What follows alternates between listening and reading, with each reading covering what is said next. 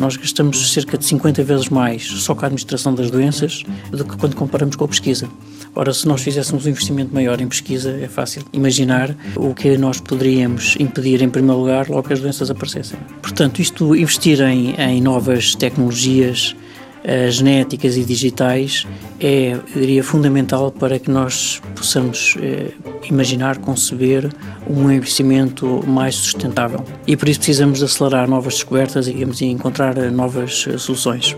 Para já, no curto prazo, aquilo que se vai começando a fazer é com a implantação de, de sensores em pequenos objetos que nós utilizamos na vida diária, começando a utilizar nos telemóveis ou noutros, às vezes nas cintas e coisas assim do género, que já vai permitindo alguma gestão ainda que, eu diria, num nível muito básico, da, enfim, dos nossos ritmos e, de alguma forma, já podendo antecipar algum tipo de problema.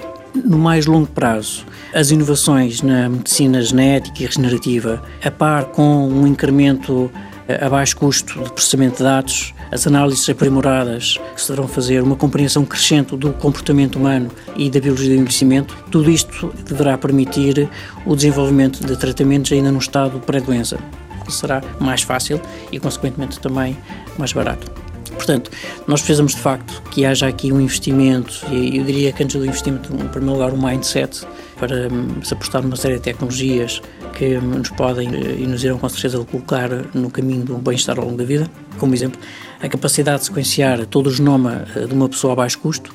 Isto poderá permitir eh, efetuar um mapa genético de uma população mais alargada, o que possibilita a identificação de riscos de doença. Ou, por outro lado, a integração de grandes quantidades de informação proveniente dos tradicionais resultados clínicos laboratoriais, informação em tempo real obtida a partir das tecnologias de aparelhos móveis, a informação comportamental obtida a partir dos sites das redes sociais, enfim, toda esta informação, uma vez tratada, isto poderá aumentar as abordagens da tal medicina de precisão. E a medicina de precisão, o que é que é? Porque é que pretende?